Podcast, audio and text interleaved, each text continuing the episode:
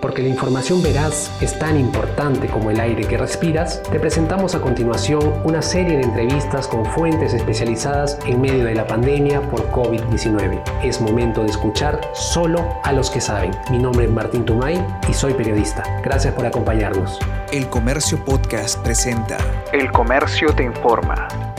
Hola amigos del comercio, ¿qué tal? Muchísimas gracias por acompañarnos. Esta vez me acompaña el doctor César Munaico. Él es médico epidemiólogo y además responsable de investigación epidemiológica y Vigilancia de Salud Pública del Ministerio de Salud. Doctor Munaico, ¿cómo se encuentra? Buenas tardes, gracias por la invitación. Gracias a usted por su tiempo. Entendemos son momentos en los cuales eh, los investigadores están en constante actividad. Agradecemos que se haya dado un espacio para atender el comercio. Y bueno, vamos a hablar sobre, primero, el primer punto que, que nos interesaría preguntarle es sobre el estudio de seroprevalencia que se está desarrollando tanto en Lima y el Callao. Eh, queríamos, sí, por favor, que, nos explique en qué consiste este estudio y qué es lo que busca. Bueno, este estudio de, prevalencia es un estudio muy importante para el país. Ya lo han realizado eh, España, lo realizó Francia y un condado de California.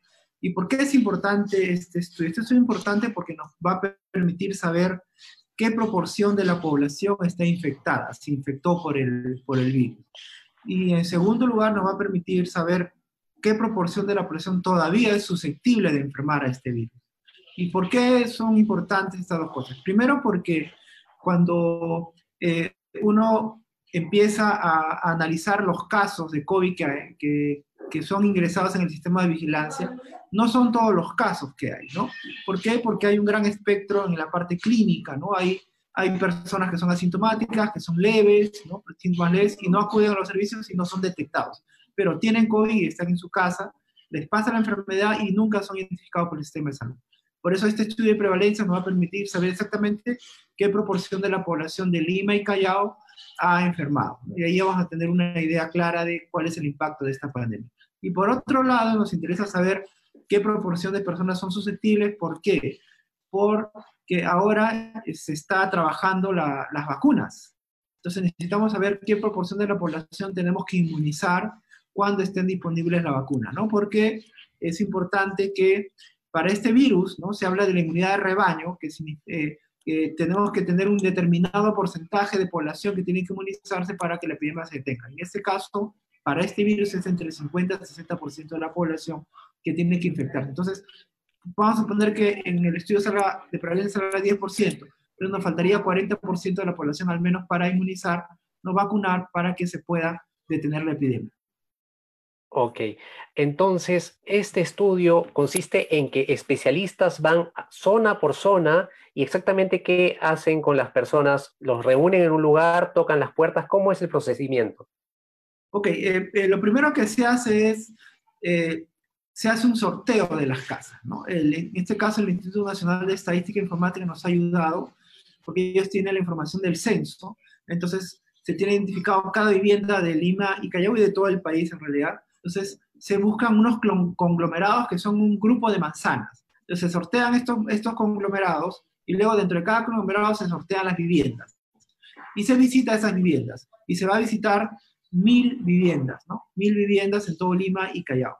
Una vez que se sortea la vivienda, lo que hace es el equipo de respuesta rápida va a la vivienda y le pide permiso a la persona mayor o el, el jefe de familia para poder ingresar al estudio y para eso tiene que firmar un consentimiento informado porque es voluntario.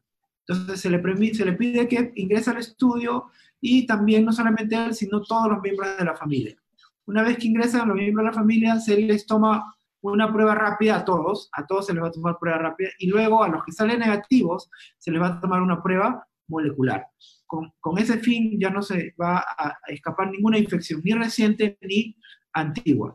Y luego se aplica una encuesta una encuesta eh, eh, epidemiológica para poder entender un, poco cómo es la dinámica de transmisión de este virus dentro de la familia y en la comunidad, ¿no? Y si alguna persona es positiva, ¿no? Como son equipos de respuesta rápida, tienen equipo, eh, personal médico, ya sea médico o enfermera, y ellos se encargan de, en algunos casos, se le da tratamiento o lo derivan de acuerdo a sus protocolos que tienen.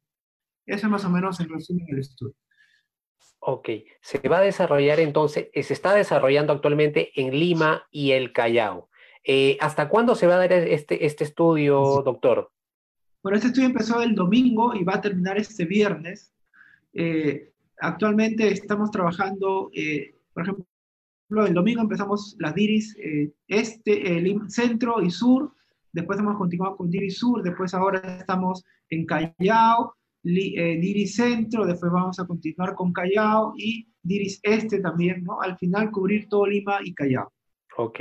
¿Se va a trasladar el estudio a nivel nacional?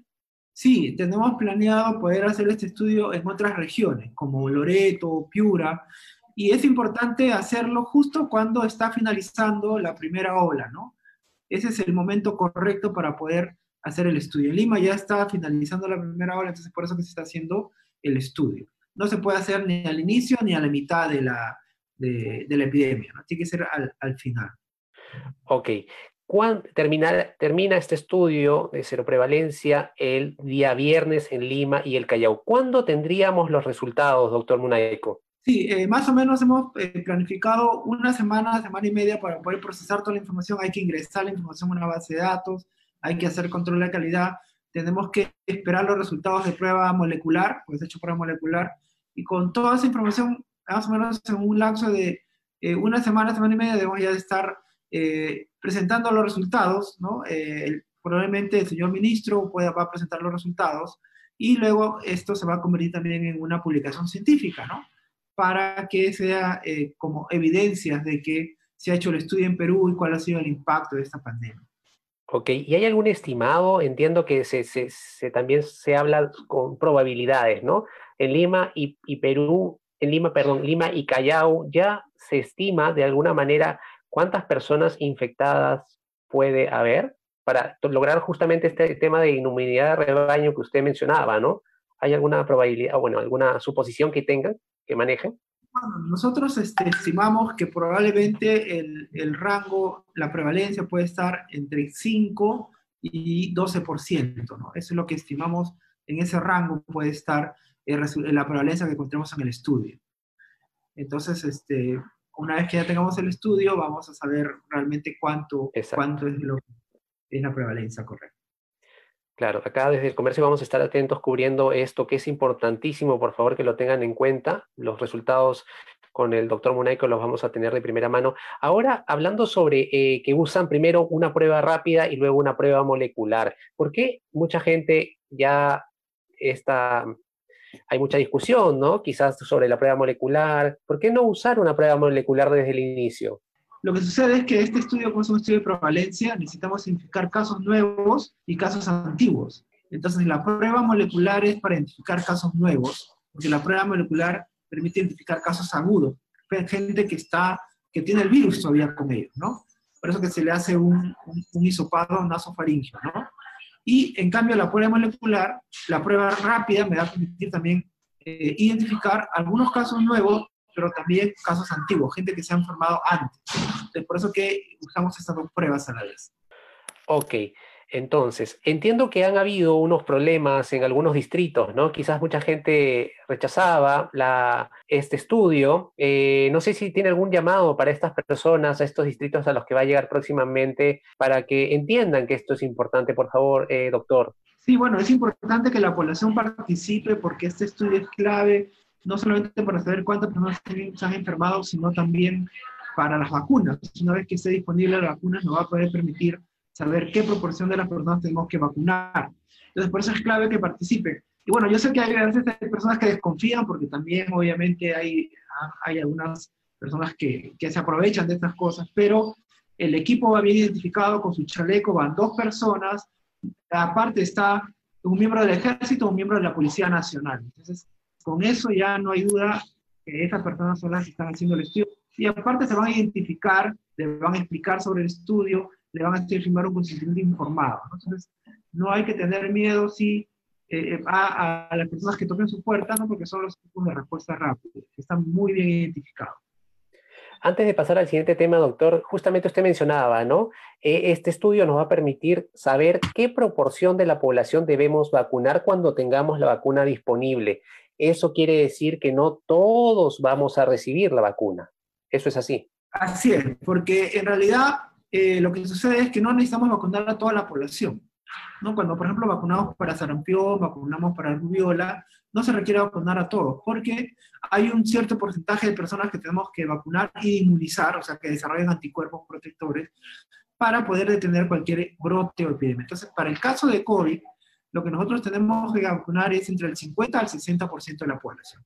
Entonces, este estudio nos va a permitir saber cuántos están enfermos vamos a suponer que sale 10%, nos faltaría entre 40 y 50%. Entonces, ese va a ser el objetivo ¿no? para la vacuna, tratar de vacunar a esa persona. Y el otro punto importante, como este estudio va a evaluar a todas las personas que viven en la casa, vamos a poder saber por grupos de edad qué proporción de las personas también se han enfermado y qué proporción están susceptibles para poder priorizar qué grupo de edad es el que todavía no tiene mucho, eh, muchas personas este, eh, protegidas y sobre eso también vamos a poder este, incidir y poder tomar decisiones y priorizar esos grupos.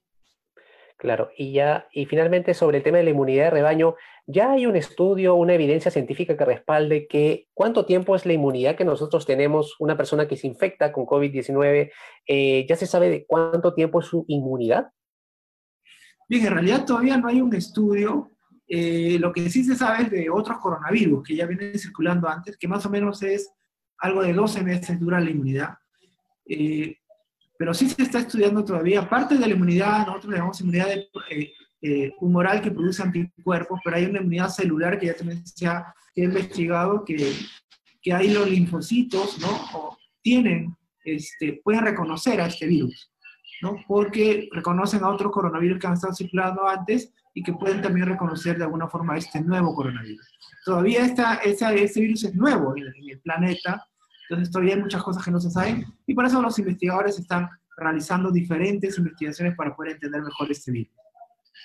Ok, doctor. El siguiente punto es básicamente una, una, una, pregunta que muchos están haciendo, ¿no? De alguna manera vemos algunas cifras que están bajando, eh, más personas recuperadas, y queríamos saber eh, la pregunta es, quizás compleja. Eh, entendemos que la ciencia demora, hay que tener evidencia, suma todo un proceso para tener una respuesta clara, pero igual queríamos saber qué opinaba sobre esta pregunta. ¿Ha perdido agresividad el COVID-19? Bueno, en, realidad todavía no hay evidencias de eso, ¿no? Lo que sí, eh, los virus mutan, generalmente cambian constantemente cuando pasan de una persona a otra, van mutando algunas proteínas, ¿no? algunos genes, y eh, eh, en realidad este virus muta bastante y tenemos ya desde el, el virus que inició la, la epidemia en, en, Wuhan, ha cambiado mucho ¿no? a lo largo de toda la, la diseminación a, a, nivel de todo el mundo. ¿no? Pero no, no hay ninguna evidencia de que este virus... Claro, justamente usted decía, justo se cortó un poco la comunicación, pero entiendo que hay virus que para adaptarse y seguir existiendo necesitan justamente ser menos virulentos, ser menos agresivos. Y eso justo creo que es lo que estaba comentando, ¿verdad? ¿Qué sucede? Si este virus es muy agresivo, mata a muchas personas, no va a poder este, eh, eh, eh, infectar a otra persona, ¿no? Por ejemplo, el SARS. El SARS, primero este, este virus este, contagiaba cuando tenía síntomas, ¿ok? Entonces, si tú podías detectar los sintomáticos, muy bien porque los podías poner en cuarentena pero también producía una alta mortalidad. Entonces, no dejaba que esta persona pudiera contagiar a más personas. Entonces, y eso hace que el virus ya no, no persista en, en, en la comunidad. Entonces, por eso que algunos virus pueden bajar ¿no? Este, su severidad con la finalidad de poder persistir, seguir viviendo entre las personas. Pero hasta ahora no tenemos ninguna evidencia de que haya este, eh, debilitado, se haya debilitado este virus. Ok, subrayo esa última parte. Aún no hay evidencia, por favor, no se confíen. Las indicaciones del gobierno son claras. Distanciamiento social, lavado de manos, las mascarillas, el protector facial, por favor, ténganlos en cuenta. Es necesario que todos aportemos en ese sentido. La siguiente pregunta, doctor, tiene que ver con esta noticia de una nueva gripe porcina, que es básicamente una posibilidad de tener una, una, nueva pandemia como la que estamos viendo. No salimos de una, y ya se prevé quizás una segunda. Usted, con su experiencia en epidemiología, doctor, ¿qué, qué opina al respecto? Bueno, eh, hay un estudio ¿no? que, que este, ha identificado una nueva cepa del H1N1. Eh, lo que hacen eh, investigadores en China, porque en China generalmente de, de, de China surgieron varias pandemias, lo que hacen los investigadores es hacer vigilancia en los cerdos porque los cerdos son los intermediarios ¿no?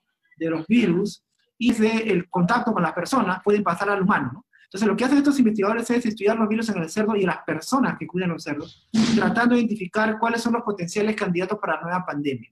Entonces, este virus eh, que han identificado, ¿no? Cumple algunos requisitos, ¿no? Se, ya se, se, contagia, se pasa fácilmente del, del, cerdo al humano y también puede, puede pasar del humano al hombre, ¿no? Algo que leí hoy día en una entrevista de nuestro compañero Gerson Collave, uno de los periodistas tan talentosos que tenemos en ciencia y tecnología en el comercio, eh, era que eh, estos virus que podrían saltar de animales a humanos también tiene mucho que ver cómo nosotros actuamos con nuestro entorno. No solamente es el contacto con la vida silvestre, también es la deforestación, tiene que ver con muchos otros factores que quizás no los tomamos en cuenta. ¿Eso es así, doctor? Así es, o sea, eh, la deforestación hace que las personas se ingresen a zonas vírgenes. En la selva tenemos miles de virus que hasta ahora no conocemos qué virus son. Entonces, cuando las personas ingresan en la selva, se ponen en contacto con animales eh, o comen la carne de los animales, pueden, puede ocurrir eh, una enfermedad zoonótica, que quiere decir que de la, del virus del animal pasa al hombre, ¿no? Entonces, eso es importante. Por ejemplo, el VIH es un ejemplo. El VIH es un ejemplo porque porque en África había la costumbre de comer eh, monos. Y este virus, eh, el VIH, que inicialmente estaba en los monos, pasó al humano. ¿no? Y, lo, y el virus de la influenza también es otro, otra zoonosis que se encuentra en las aves, que luego pasa al cerdo y de ahí el cerdo pasa al humano. O sea, son factores importantes que tenemos que tener en cuenta para poder este, eh, prevenir ¿no? la emergencia de nuevos virus pandémicos, como, como este nuevo virus. Ok. Y finalmente, ya doctor, para no quitarle también tanto tiempo, hablar sobre quizás qué sensación le deja a usted ver eh, hoy día, ¿no? Que empieza la cuarentena focalizada, esta nueva, esta... Queríamos saber exactamente qué sensación le deja a usted ver gente eh, subiendo desesperada a buses, eh, quizás todos juntos, sin el respeto de la, del, del, tema de, del distanciamiento social. ¿Qué sensación le deja faltó quizás comunicación de parte del gobierno, faltó quizás conciencia de parte de la población. ¿Qué cree usted que pasó ahí? Bueno, una, yo aparte de ser primero soy salubrista, ¿no? Entonces, eh, en, en, salud pública nosotros lo que buscamos es prevenir enfermedades. Y parte de la prevención de enfermedades es que la persona reconozca su rol en el cuidado de su salud. Ese es punto uno, ¿no? Porque mientras cuando uno reconoce cuál es su rol en el cuidado de su salud, uno pues realiza actividades preventivas para no enfermar. Obviamente el Ministerio de Salud está para atender a las personas que requieren enfermar, pero también está para la parte preventiva. Por eso es importante que la, la población asuma su rol, ¿no? En el cuidado de su salud. Y si tiene que salir a la calle, use mascarilla, use, este, eh, mantenga su distancia, no suba buses que están muy llenos, ¿no? Esos son puntos claves. Se tiene que trabajar más la parte de comunicación de riesgo. Ese es un punto que tenemos que empezar a trabajar. Y ahí los medios de comunicación son importantes para poder eh, generar eh, mensajes también a la población, ¿no? Para que, se pueda, para que pueda cuidar su salud. esperemos que esta, eh, esta aglomeración de personas no incremente el número de casos, pero de una forma u otra vemos que ha habido cierto cambio de comportamiento, ¿no? Ahora ya las personas usan mascarilla, ¿no? De en cierta medida, algunos eh, mantienen su distancia y se lavan las manos y esto ayuda bastante a prevenir la infección por el COVID. Pero sí, el, es importante el rol de la población y tienen que entender que el cuidado de su salud es clave para no enfermar. Muchas gracias por habernos escuchado y ya saben, la buena información es poder. Esto fue El Comercio Podcast.